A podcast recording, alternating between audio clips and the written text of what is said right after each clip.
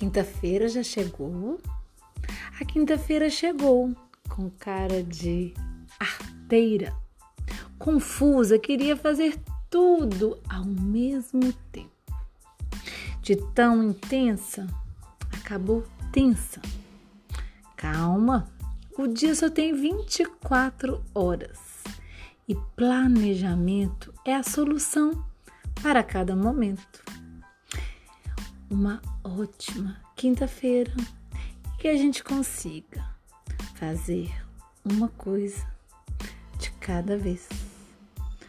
Uma quinta-feira com muita reflexão e poesia.